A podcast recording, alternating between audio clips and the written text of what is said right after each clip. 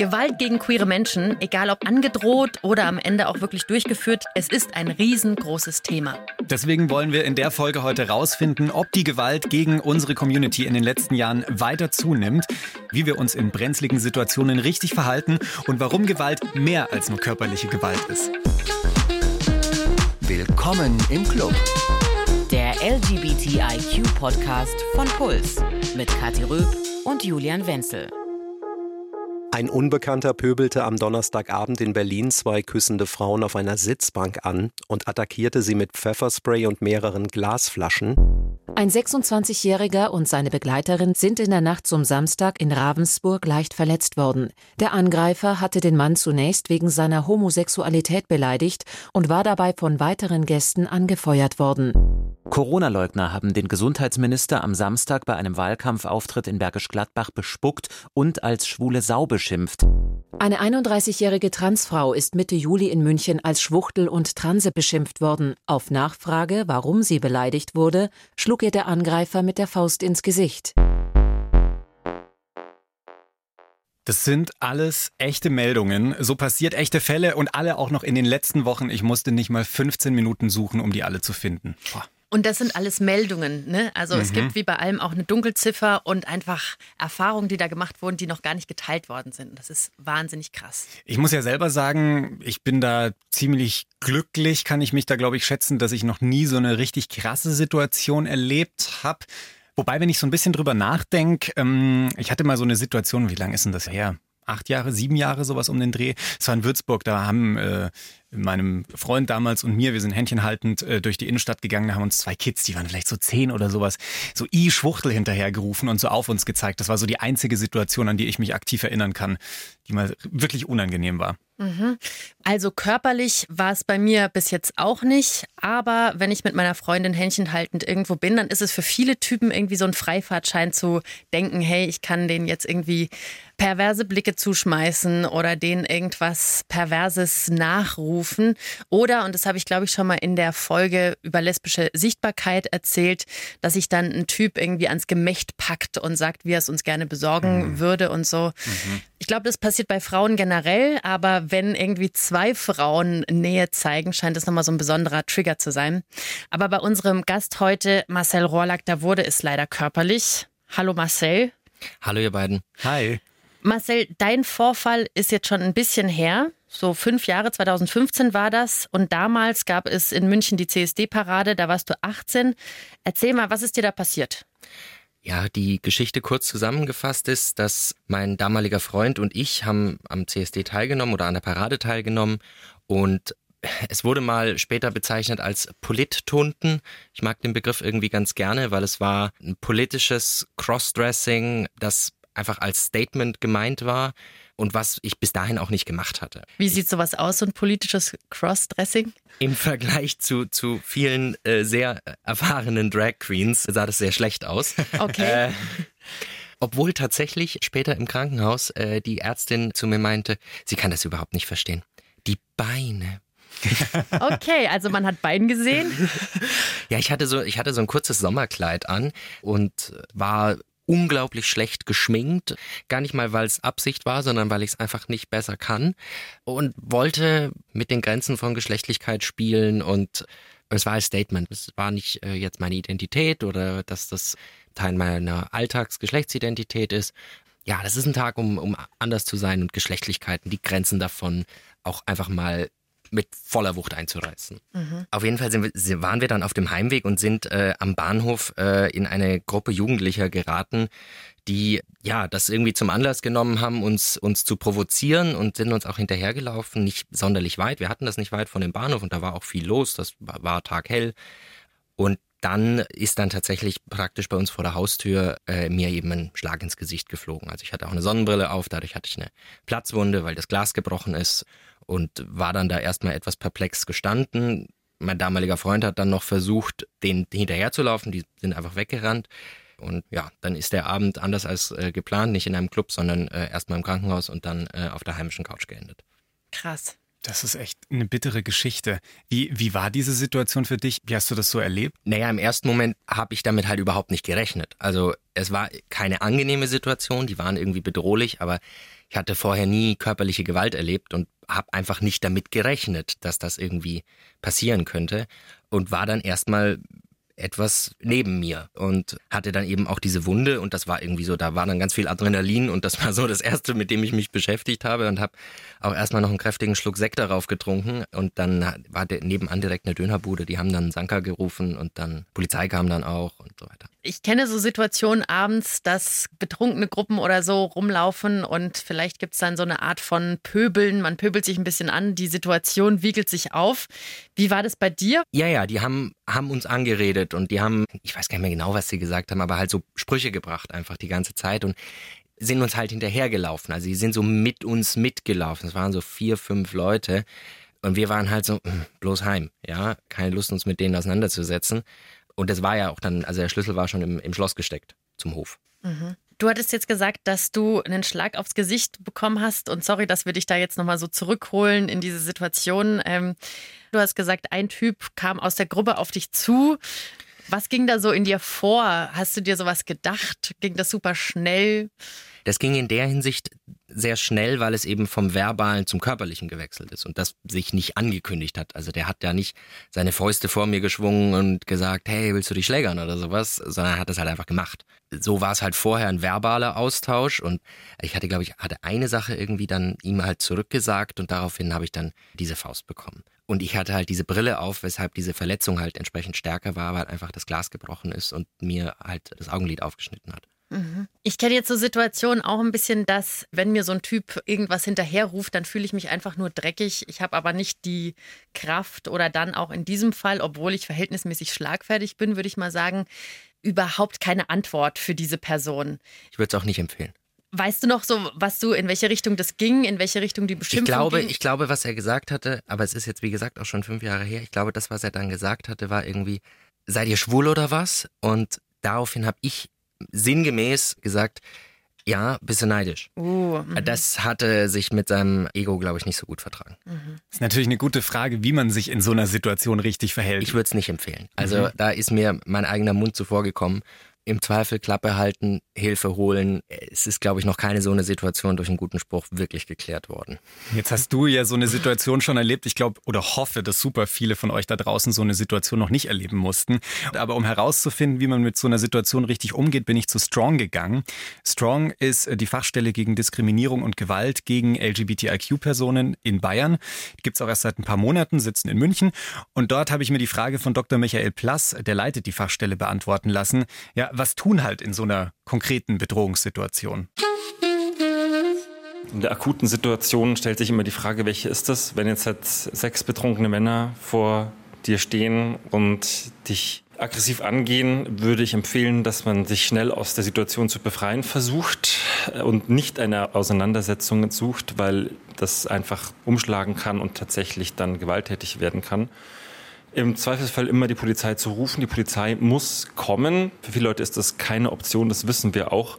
Das bedeutet, sich aus der Situation rauszuziehen, wie es irgendwie am besten geht, ohne dass man persönlichen Schaden davon nimmt. Wenn es jetzt halt eine Situation auf Augenhöhe ist, also zwei Personen treffen sich auf der Straße, dann ist es sicherlich gut, wenn man sich die Sache erstmal nicht gefallen lässt, weil man sich das sicherlich wochenlang noch nachträgt, wenn man nichts gesagt hat. Und das ist bei den Fällen, die bei uns aufschlagen, oft so, ich wünschte, ich hätte was gesagt. Die, die, Sachen sind teilweise schon Wochen her und lassen die Leute aber nicht los. Unsere Klientinnen und Klienten merken dann, dass sich das in ihrer in ihrem Selbstbewusstsein als schwuler Mann, als lesbische Frau, als Transmann, Transfrau, sie sich immer noch gekränkt fühlen und das in ihre Identität angegriffen hat. Und deswegen auf alle Fälle was tun.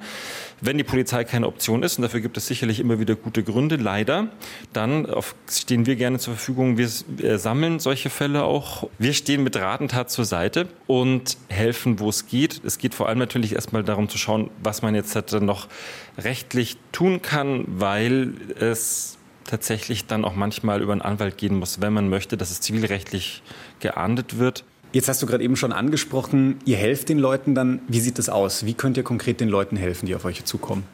Zunächst mal kennen wir jetzt erstmal viele. Wir kennen Anwältinnen, wir kennen Leute bei der Polizei, wir kennen Leute in der Gerichtsmedizin, wir kennen Ärzte, die dann zum Beispiel auch Verletzungen dokumentieren. Wir kennen Anwälte, Anwältinnen, die selbst keine blöden Fragen stellen, wo man sich keine Sorgen vor einem Coming Out machen muss, die sensibel sind für die Themen und wir stehen auch zur Seite, wenn es jetzt darum geht, was kann man jetzt hat, wenn es zum Beispiel um eine Situation am Arbeitsplatz geht, wie man sich da weiterhin besser positionieren kann in der Zukunft, wenn man da zum Beispiel dann zwangsgeoutet wurde durch so eine Situation. Und ansonsten sind wir natürlich auch für jetzt LGBTIQs, die in ihrer Identität noch nicht so gefestigt sind, erstmal die Stelle, die zuhört. Wenn wir jetzt zum Beispiel eine ungeoutete Person irgendwo auf dem bayerischen Dorf haben, die gerade keinen Ansprechpartner hat, sind wir für die Leute natürlich auch eine wichtige Ansprechstelle. Jetzt ist ja nicht die ganze Welt aus München. Du hast schon gesagt, ihr seid eine gute Anlaufstelle. Aber es gibt ja vielleicht auch Leute, die jetzt in einem niedersächsischen Dorf sitzen, aber die gleiche Situation erlebt haben und vielleicht auch nicht wirklich Vertrauen in die Polizei haben. Wo melde ich mich dann? Ja, es gibt äh, in Deutschland hin und wieder tatsächlich Einrichtungen, ähm, je nachdem welches Bundesland es ist, die das machen, was Strong für Bayern macht. Zum Beispiel jetzt hat man Neo in Berlin oder Rubicon in Köln. Da gibt es verschiedene Einrichtungen. Und zur Not wissen wir das dann auch. Also wenn jetzt halt eine Person aus Nordrhein-Westfalen anruft, legen wir nicht einfach auf, sondern wir versuchen natürlich zu vermitteln. Und in der Regel kann viele Sachen auch schon am Telefon schon besprochen werden. Wie sieht denn so ein Telefonat aus? Wenn ich jetzt anrufe, was passiert mir da? Also zunächst mal hast du die Gelegenheit, alles loszuwerden, was dir passiert ist. Der ganze Shit, der passiert ist, den kannst du bei uns abladen. Und du kannst dir sicher sein, dass wir nicht sagen, nimm es nicht so ernst. Oder wenn du so auf die Straße gehst, dann musst du schon damit rechnen, dass dir was passiert. Sondern bei uns bist du schon an der Stelle gelandet, wo wir wissen, dass es keine Rechtfertigung für homo- oder transfeindliche Gewalt gibt. Und ähm, wir sind diejenigen, die auch je nachdem, wie oft das schon passiert ist, weil es gibt ja tatsächlich auch Leute, die eine sehr gewaltsame Biografie haben und die schon mit dem Coming Out sehr früh viel Gewalt erleben mussten. Wir kennen halt auch in die weiteren Hilfestrukturen, wie zum Beispiel, wenn jetzt ein Trauma vorliegt oder wenn jetzt eine längere Begleitung, zum Beispiel durch eine Therapeutin notwendig ist, wo wir auch hinverweisen können.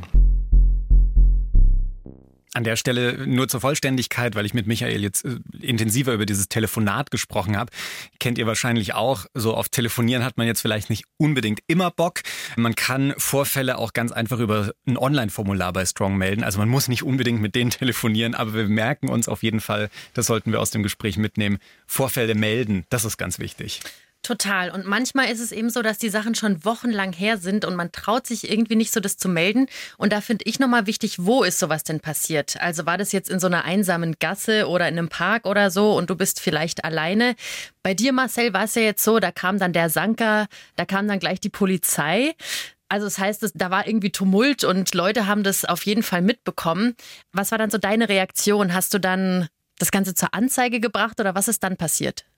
Wie du sagst, es war am Anfang erstmal Tumult und in so einer Situation denkt man auch nicht so viel. Man tut einfach oder tut nichts. Was tatsächlich ist, ist jemand an uns vorbeigelaufen, der auch vom CSD kam und als mein damaliger Freund eben denen noch hinterhergelaufen ist, hat der sich spontan um mich gekümmert. Der war halt dann da und die von der Dönerbude waren da. Das war, war wichtig, nicht alleine zu sein. Und dann ist es eben so, erstmal die Wunde versorgen, Krankenhaus dann eben, dass das Ganze genäht wird. Und dann ist das auch zur Anzeige gebracht worden. Die Polizei war dann eben auch direkt da. Und so geht das dann so ein bisschen seinen, seinen Lauf. Was, glaube ich, das Wichtige dabei ist, dass man spricht, dass man auch darüber spricht, dass es okay ist, dass es einem nicht gut geht. Man muss nicht einen auf stark machen. Ja, man darf verletzlich dabei sein man darf weinen, man darf äh, auch nichts sagen, alles okay, aber man muss sich da nicht irgendwie selber stärker machen, als man in der Situation einfach vielleicht ist.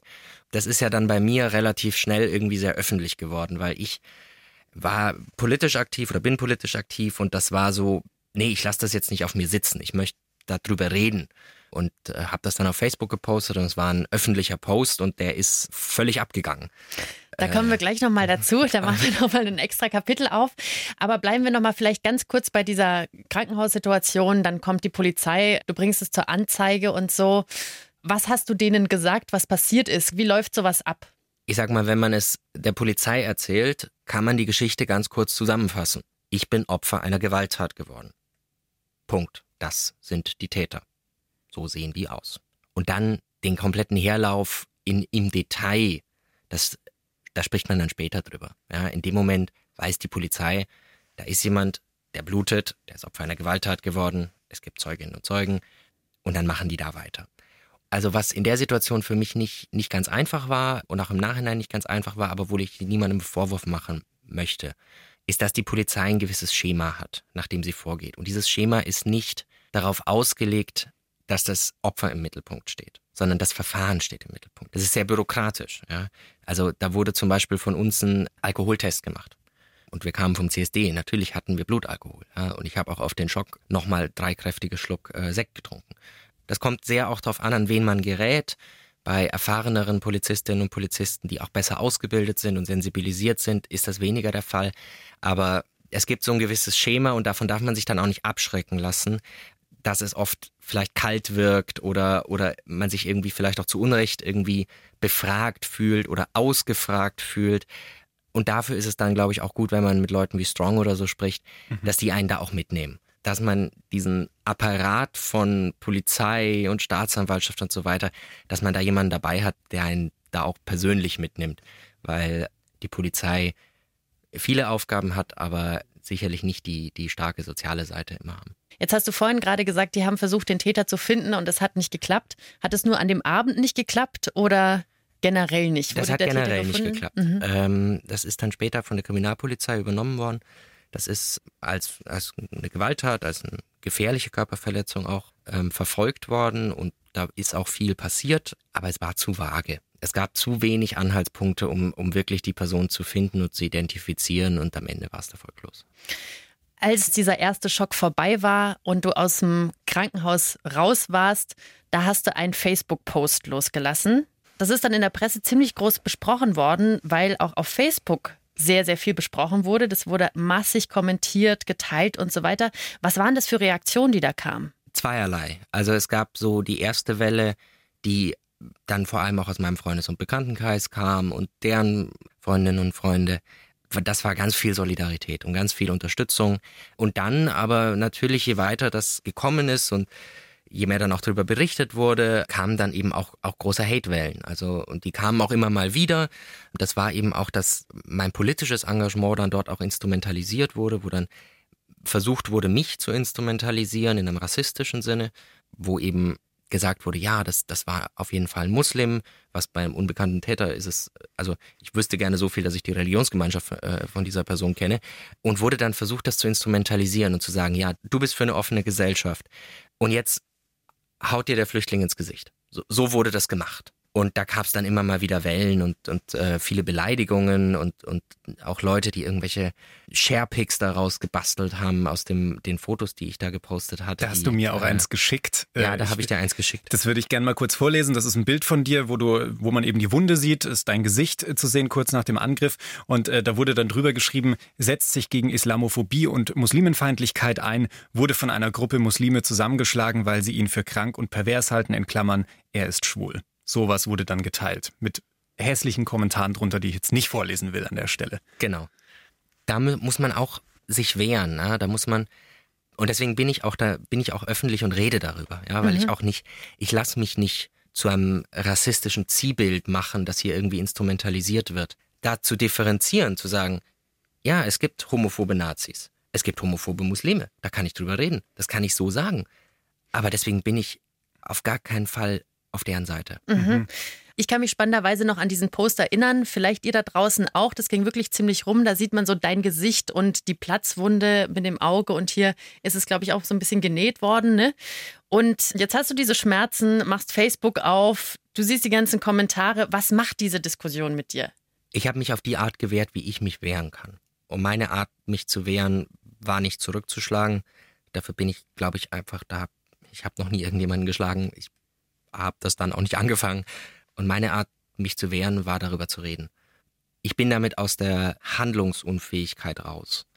Ja, ich bin nicht mehr das Opfer. Ich bin nicht mehr eine mhm. Person, die behandelt wird, der etwas angetan wird, sondern die etwas tut, die handelt. Was mir an der Stelle nochmal wichtig ist, weil wir jetzt auch so über diesen, äh, die Instrumentalisierung der Tat gesprochen haben, ist es überhaupt nicht klar, was das für ein Täter war, was für eine Nationalität, was für ein Religionshintergrund. Das ist alles überhaupt nicht geklärt. Trotzdem wurde das so in eine klare Richtung gestellt. Und jetzt haben wir die Meldungen am Anfang gehört und Marcells Geschichte. Wir haben aber auch noch eine krasse Geschichte von Nadine reinbekommen per Mail, die hat sie uns geschickt, die möchte ich an der Stelle ganz gerne vorlesen. Da schreibt sie, Hallo, ich bin Nadine, 35 Jahre alt, eher maskulin und lesbisch. Und mein bester Freund und ich, wir waren 2008 auf dem CSD in Würzburg und haben in der Seitenstraße eine Schlägerei mitbekommen. Wir sind dahin gerannt und haben gesehen, dass zwei Lesben und ein Schwuler auf eine Transperson eingeschlagen und getreten haben, bis zur Bewegungslosigkeit mit dem Ausruf, du gehörst hier nicht her.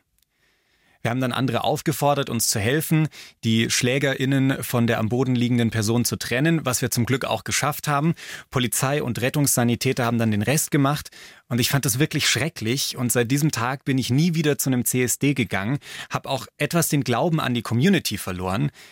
Weil dann schreibt sie weiter, ich finde es so schade, wie untereinander umgegangen wird. Wir sind alle Menschen und sollten uns mit Respekt und Toleranz begegnen, denn das erwarten wir ja auch von den anderen. Liebe Grüße, Nadine. Da bekomme ich A, Gänsehaut. B, finde ich jetzt spannend, dass es wieder am CSD passiert ist wie dir, weil das ja der Tag ist, an dem Anderssein gefeiert wird. Ne? Und jetzt wirst du von jemandem verprügelt, weil du anders bist und als fremd abgestempelt und abgestuft und das von Menschen, die das mit Sicherheit selbst schon mal erlebt haben. Also yeah. das ist ja, ja. Also ich finde, das ist nochmal ein wichtiger Punkt, der die Geschichte klar macht. Also Gewalt gegen queere Menschen muss nicht immer von homo- oder transphoben Menschen kommen oder von wem auch immer. Das kann auch innerhalb der Community passieren. Also auch da ist man da nicht sicher. Mhm. Jetzt ging es in allen drei Fällen, die wir bisher gehört haben, um körperliche Gewalt. Und das ist auch so das Erste, woran ich ehrlicherweise denke, wenn ich diesen Gewaltbegriff höre, dass irgendjemand mit einer Faust irgendjemanden, ja, eine reinhaut. Das muss aber nicht unbedingt immer körperlich sein. Gewalt muss nicht immer mit der Faust kommen. Gewalt kann im Prinzip alles beinhalten, was jetzt, halt, wenn wir über Gewalt gegen schwule, Lesben, bisexuelle, trans, Interpersonen sprechen, einen schlecht fühlen lässt in der eigenen geschlechtlichen Identität, in der eigenen sexuellen Identität.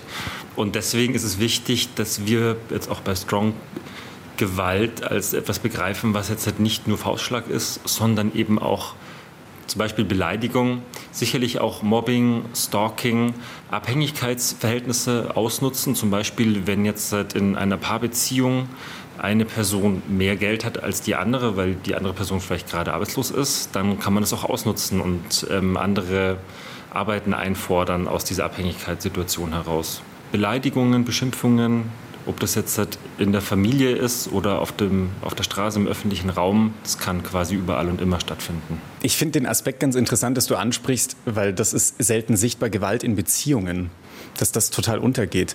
Kannst du mir da mal noch ein paar mehr Beispiele geben, was da so alles dazugehört? Also Gewalt in Beziehungen ist sicherlich am sichtbarsten in der Öffentlichkeit in heterosexuellen Beziehungen, wenn Männer gewalttätig gegen Frauen werden. Das gibt es in queeren Beziehungen auch so, egal ob die jetzt Cis-Beziehungen sind oder Trans-Beziehungen oder gemischt. Und auch da ist das Zuschlagen nur eine Form von Gewalt. Weitere Formen von Gewalt sind sicherlich auch Eifersuchtshandlungen, wie zum Beispiel das Handy kontrollieren, jemanden immer nachzufragen, wo warst du heute Abend, wo bist du gewesen. Das wird dann irgendwann nicht mehr eine normale Nachfrage sein, sondern es kann unter Druck setzen und hat eine Kontrollfunktion. Und wenn jetzt halt zum Beispiel eine Person also bei binationalen Paaren noch keine ständige Aufenthaltserlaubnis hat, weil die Person keine EU-Bürgerin ist oder EU-Bürger ist, dann kann auch aus so einer Abhängigkeitsbeziehung schnell Druck entstehen, wenn jetzt der Deutsche, die Deutsche in der Beziehung dann eben verschiedene Sachen verlangt, wie zum Beispiel mehr zu putzen, dass sozusagen die andere Person gegen den eigenen Willen mehr zur Hausarbeit verpflichtet wird oder sowas. Allein das, dieses unter Druck setzen, das ist auch schon eine Form von Gewalt in der eigenen Beziehung, von häuslicher Gewalt. Dr. Michael Plass von Strong, der Fachstelle gegen Diskriminierung und Gewalt gegen LGBTIQ-Personen in Bayern war das nochmal. Und ich muss gestehen, das mit dem Handy vom Partner, das war mir nicht so klar, dass das schon auch als Gewalt und Übergriffig zählt. Ich sage jetzt nicht, dass ich das schon gemacht habe, das will ich damit nicht sagen, aber dass das definitiv schon zu weit geht, ja, gut, dass er es nochmal gesagt hat. Voll und ich habe ehrlich gesagt auch noch nie oder zumindest nicht so intensiv über Gewalt in Homo-Beziehungen nachgedacht, weil für mich gehört da immer sowas dazu wie so eine Art von körperlicher Überlegenheit mhm. oder so eine gewisse Hierarchie. Aber das ist ganz spannend, weil natürlich kann das auch bei Queerios passieren und das ist so eine andere Art von Gewaltdynamik und die nennt sich dann bidirektional. Also das bedeutet, dass die Leute, die Gewalt ausüben, vielleicht genau das Gleiche machen, nur mhm. zeitversetzt. Also sprich, wenn du jetzt irgendwie jemanden beleidigst oder diskriminierst, mhm. kann man sich ja vorstellen, oh, dann ist es wohl immer so, dass es nur von einer Person ausgeht und die andere Person ist dann immer das Opfer, mhm. aber so ist es nicht, sondern dass die Gewalt von beiden Seiten kommt. Da gibt es ganz, ganz üble Strukturen, egal ob eine hetero-homo-Beziehung oder was auch immer. Klar. Da ist hinterm Regenbogen auch nicht alles anders, auf jeden Fall. Diese, diese psychische Gewalt, die wir da jetzt angesprochen haben und dieser psychische Druck, der auch jetzt zu Gewalt zählt, wie wir gerade gelernt haben, den hat auch unser Hörer Guido Henry erlebt. Da war ich 13, 14 gewesen und wusste seit kurzem, dass ich schwul bin, war aber natürlich noch nicht geoutet. Saß ich mit meiner Mutter nachmittags vorm Fernseher im Wohnzimmer. Wir haben eine von diesen vielen Talkshows geschaut, die damals liefen. Da kam dann eine Programmankündigung, äh, Thema der nächsten Folge, äh, Mein Coming Out, Mama, ich bin schwul oder so ähnlich, genau weiß ich es nicht mehr. Ja, da hat meine Mutter dann direkt weggeschaltet mit dem Kommentar, boah, im Fernsehen gibt es ja nur noch Scheißschwuchteln. Komm du mir bloß nie auf die Idee, schwul zu werden, ich bring dich um, hat sie da zu mir gesagt. Ja, und ich damals so im jugendlichen Leichtsinn, könnte man sagen, habe so im ironischen Ton gesagt, ja, ja äh, vielleicht mache ich das ja einfach nur so zum Spaß, um dich zu ärgern. Und naja, das war ein Fehler, weil dann ist sie mit ihren 200 Kilo aufgesprungen, hat den Glastisch vor der Couch an die Wand geschmissen und hat angefangen, auf mich einzuprügeln. Rechts und links und, und, und hat dabei immer nur gerufen, nicht mal zum Spaß, nicht mal zum Spaß. Äh, ich habe keine scheiß gottverdammte Schwuchtel auf die Welt gebracht. Ich bring dich um, ich bring dich um. Ja. Allerdings habe ich insofern Glück gehabt, dass ich mich nie vor ihr offiziell outen musste, weil sie ist kurz darauf gestorben. Und so 2005, als ich 20 war, konnte ich mich dann offiziell outen. Das ging dann Gott sei Dank ohne irgendwelche Gewalterfahrungen vonstatten. Vor dem Fernseher hocken mit Herzklopfen, weil irgendwas über queere Menschen kommt. Das ist, glaube ich, ein Gefühl, das einige von euch da draußen kennen, gerade auch im Zusammenhang mit Eltern vielleicht oder mit Freunden oder mit wem auch immer, wenn man noch nicht geoutet ist. Budum, budum. Voll. So, hat das Herz geschlagen immer. Voll. Ah. Und Guido, solche Geschichten bleiben super oft leider total unverdaut, weil man sie mit niemandem teilen kann, weil man sich einfach nicht traut. Und so geht es euch da draußen vielleicht auch, dass jetzt bei euch Sachen aufploppen und diese Gefühle wiederkommen und so. Das kostet wahnsinnig viel Kraft, das zu teilen. Vielen, vielen Dank. Ich bin da auch echt fassungslos über diese Geschichte, die Guido Henry uns da geschickt hat. Und vielen Dank, dass du sie uns überhaupt geschickt hast und mit uns geteilt hast. Und der Experte von Strong, Michael Plast, der meinte auch zu mir, dass gerade beim Outing und auch heute noch, also die Geschichte ist ja jetzt schon ein paar Jährchen her, aber da hat sich auch nicht unbedingt so viel geändert, ganz ungute Machtsituationen entstehen können. Also auch da definitiv, wenn ihr merkt, oh, ich komme in so eine Abhängigkeitssituation, vielleicht auch von meinen Eltern, traut euch da Hilfe zu holen, wenn ihr in so einer Situation steckt. Das ist jetzt natürlich für euch da draußen auch eine ziemliche Mollfolge. Ne? Habt ihr euch wahrscheinlich schon gedacht, als ihr gelesen habt, Gewalt und Queer. Bis jetzt gab es noch nicht so gute News. Und ich habe so ein bisschen das Gefühl, dass das immer mehr wird. Vielleicht ist es auch meine Bubble, aber wie ist es denn? Gibt es da Zahlen? Wird die Gewalt an queeren Menschen mehr? Oh, ich würde dir so gerne eine eindeutige, easy Antwort auf diese Frage geben. Und ich habe lange versucht, da eine klare Antwort rauszufinden. Ja, ich kann sagen, mein persönlicher Eindruck, da geht's mir so ein bisschen wie dir, auch wegen der ganzen Meldungen, die, die aufploppen die ganze Zeit, ist so, die Gewalt steigt auf jeden Fall. Irgendwie, irgendwie habe ich das Gefühl, es vergeht keine Woche, in der es keine neue Meldung gibt. Ständig bekommt man was mit. Aber jetzt ist halt die Frage, stimmt dieser Eindruck?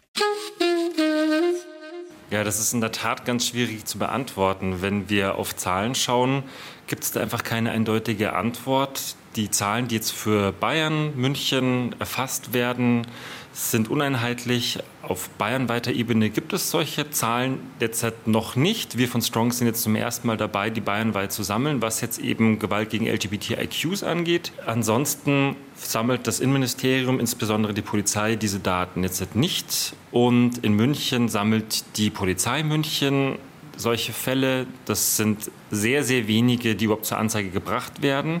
Das sind also die Polizeizahlen von München sind keine Zahlen, die jetzt tatsächliche Straftaten angehen, sondern nur die, die so als solche auch klassifiziert werden. Und bei der Beratungsstelle Before, wo sich Opfer von rechtsextrem motivierter Gewalt melden können, werden noch homosexuellenfeindliche, transfeindliche Straftaten gesammelt und eben bei uns. Aber für einen Staat mit ungefähr 12 Millionen Einwohnern wie Bayern haben wir sicherlich keinerlei Zahlen, die irgendwie die Realität abbilden können. Und deswegen ist mein persönlicher Eindruck, dass es einen Widerspruch gibt zwischen der persönlichen Wahrnehmung, weil mehr darüber berichtet wird, wie zum Beispiel jetzt auch in diesem Podcast hier bei euch, und deswegen viele Leute den Eindruck haben, es wird öfter in der Zeitung erwähnt, es kommt öfter in den sozialen Medien vor, deswegen gibt es mehr Gewalt. Die andere Sache ist aber die, dass es die Homosexuellenfeindlichkeit, die Transfeindlichkeit sicherlich weniger, aber die Homosexuellenfeindlichkeit gegen Schwule, Lesben, Bisexuelle in den letzten Jahrzehnten sicherlich stark zurückgegangen ist. Und mein persönliche Wahrnehmung ist, dass es sicherlich nicht mehr so viele homosexuellenfeindliche Angriffe gibt wie in den 60er, 70er, 80er Jahren. Also meiner Meinung nach wird es bestimmt weniger geben und das Gefühl sagt aber, es gibt mehr, weil es präsenter ist in den Medien. Du hast jetzt gerade eben schon gesagt, es ist super schwierig, da an zuverlässige Zahlen zu kommen. Was muss denn eigentlich erfüllt sein, damit eine Straftat als queerfeindliche Straftat anerkannt wird? Ich stelle mir das ein bisschen schwierig vor und dass sich die Polizei da vielleicht auch ein bisschen schwer tut, das zu kategorisieren. Ja, die Polizei tut sich da schwer, das zu kategorisieren und das ist auch der Grund, warum das Vertrauensverhältnis zwischen LGBTIQ-Community und Polizei nicht nur historisch, sondern auch aktuell schwierig ist, weil die Polizei Beweise verlangt und die Beweise jetzt hat bei einer Begegnung von zwei Personen auf der Straße und die eine Person beleidigt jetzt die andere eben transfeindlich nicht da sind. Also es hängt auch davon ab, welche Beamte stehen vor einem. Wie sind die jetzt so drauf? Das ist auch tatsächlich eine persönliche Einstellungssache bei der Polizei. Das wissen wir einfach aus den Fällen, die bei uns aufgeschlagen sind. Und wenn die dazu motiviert sind, das in ihre Unterlagen aufzunehmen, dass es sich um eine LGBT-feindliche Aktion gehandelt hat, dann wird das auch so auftauchen in der Statistik. Wenn die das nicht aufnehmen, steht es nicht in der Statistik. Und auch wenn sich dann im Gerichtsverfahren bei der Staatsanwaltschaft herausstellt, dass es erwiesenermaßen so ein Angriff war, wird die polizeiliche Statistik auch nicht im Nachhinein noch korrigiert, sondern es bleibt dann weiterhin ungesehen als ein Hate-Crime-Verbrechen. Okay, also nehme ich mit, ich muss jetzt nicht in Polizeistatistiken gucken, weil die Zahlen nicht so repräsentativ sind, um herauszufinden, wie die Gewalt gegen queere Menschen gerade, wie es darum gerade steht. Ja, es ist super schwierig. Also laut einer Studie der EU werden in den EU-Ländern nur 13 Prozent der körperlichen oder sexuellen Übergriffe der Polizei gemeldet. Also nur mal, um auch so ein Gefühl dafür zu bekommen. Und äh, ich wollte natürlich trotzdem irgendwie wenigstens so einen Anhaltspunkt haben, wie viel denn da gerade gemeldet wird. Und laut offiziellen Zahlen der Bundesregierung gab es 2019 mindestens 564 politisch motivierte Straftaten aufgrund der sexuellen Orientierung. Regierung. So heißt das im schönen Beamtendeutsch in der Statistik dann. Und darunter waren 147 körperliche Übergriffe. Im Vergleich, um da auch so ein Gefühl zu bekommen, zu 2018 stieg die Zahl der Straftaten gegen queere Menschen damit um über 60 Prozent und bei den Gewalttaten sogar um mehr als 70 Prozent. Und gerade wenn man sich zum Beispiel so die Berliner Polizeistatistik anschaut, also gefühlt habe ich jede Woche irgendwie eine neue Meldung aus Berlin drin, dass da wieder was passiert ist, da steigen die Zahlen auch weiter an. Aber wie Michael eben gerade schon gesagt hat, kann das auch damit zu tun haben, dass die Leute dort einfach viel mehr woke sind und äh, ja, sich damit befasst haben, Straftaten zu erfassen und es auch zu melden. Die wissen, wo da die Anlaufstellen sind. Da gibt es schon seit vielen Jahren Projekte, äh, die die Leute kennen. Da ist die Polizei auch schon deutlich mehr involviert. Dementsprechend werden da vielleicht einfach nur mehr Fälle gemeldet, weil die Leute sich das nicht mehr gefallen lassen. Marcel, bei dir ist es jetzt fünf Jahre her.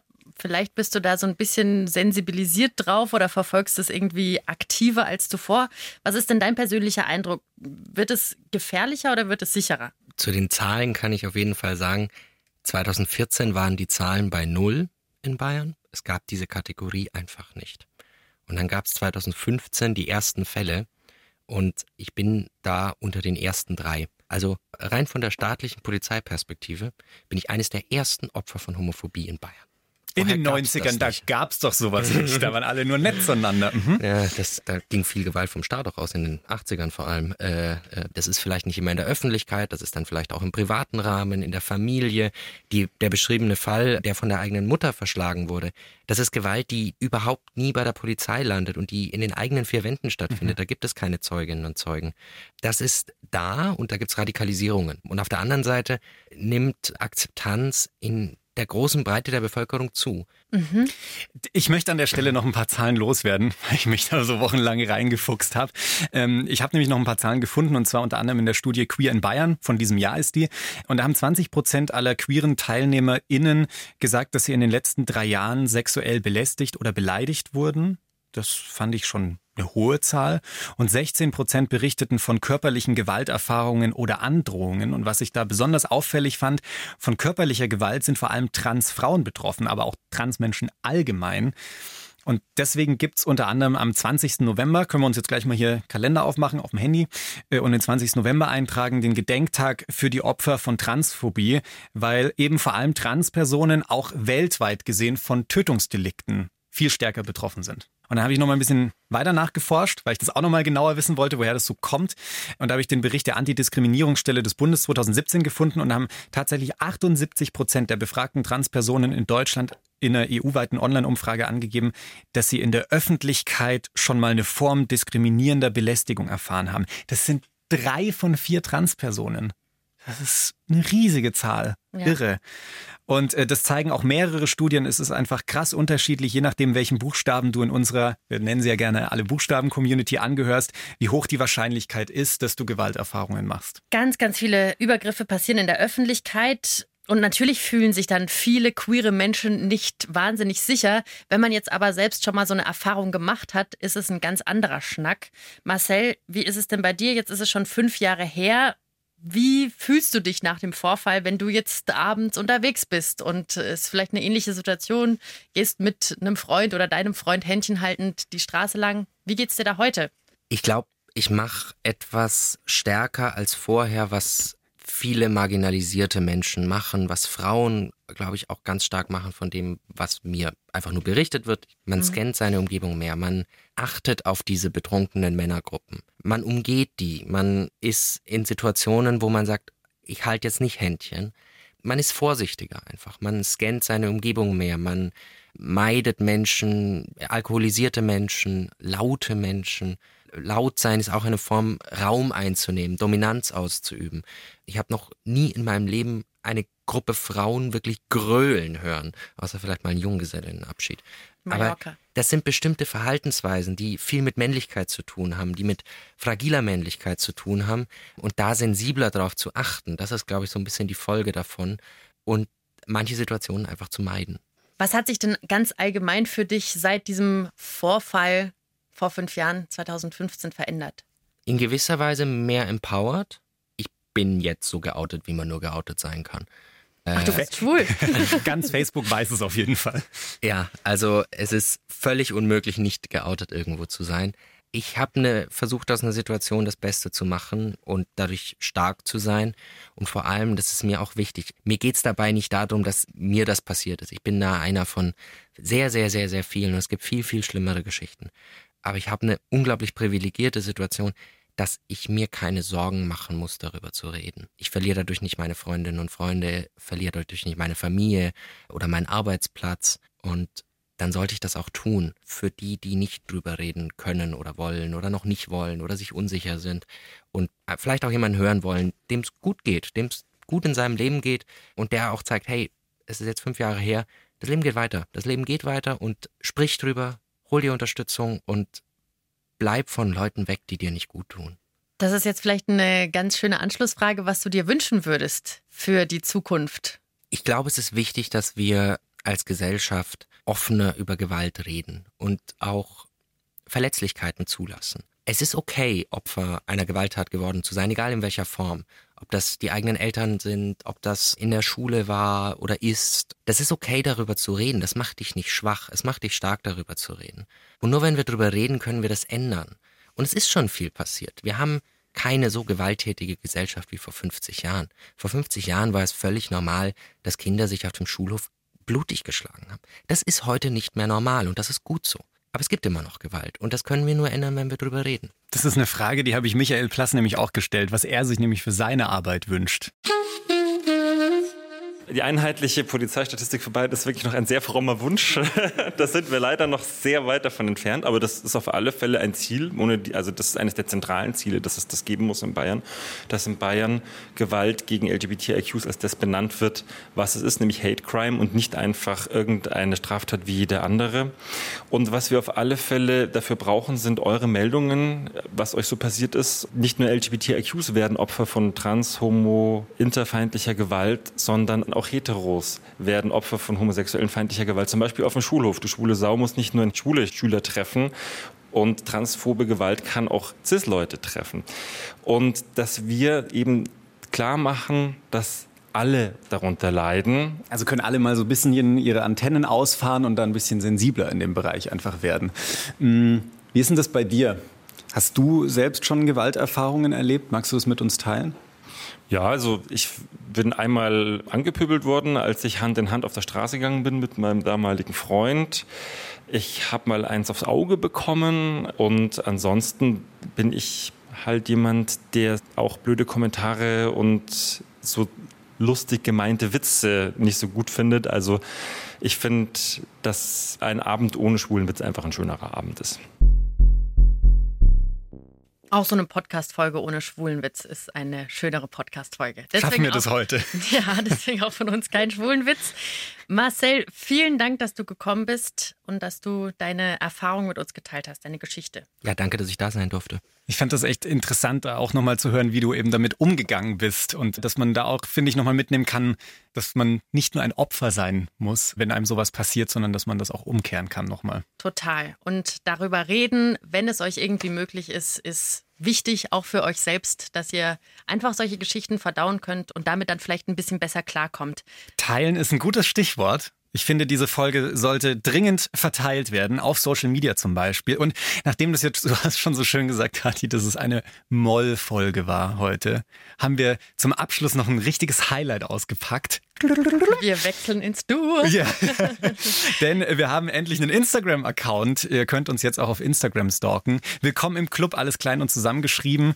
Da könnt ihr uns ab sofort auch Themenvorschläge schicken, Lob oder Kritik und bald findet ihr auch da noch mehr Inhalte von uns am Ende dieser Folge wenigstens noch eine positive Nachricht. Oh. Ja, und wir sind auf der Suche nach schönen queeren Geschichten, nach queeren Entertainment für eine Folge. Schickt uns also gerne zum Beispiel über Instagram eure Tipps für Serien, die ihr gerne geguckt habt mit queerem Content. Filme, Musik, Bücher, was auch immer. Schickt uns das gerne, dann suchten wir uns da ein bisschen durch. Willkommen im Club, kleingeschrieben, so heißen wir jetzt auf Instagram, damit ihr uns das auch richtig schreiben könnt. Und wir sagen jetzt ciao, wir hören uns nächsten Mittwoch wieder mit einer neuen Folge. Tschüss. Tschüss.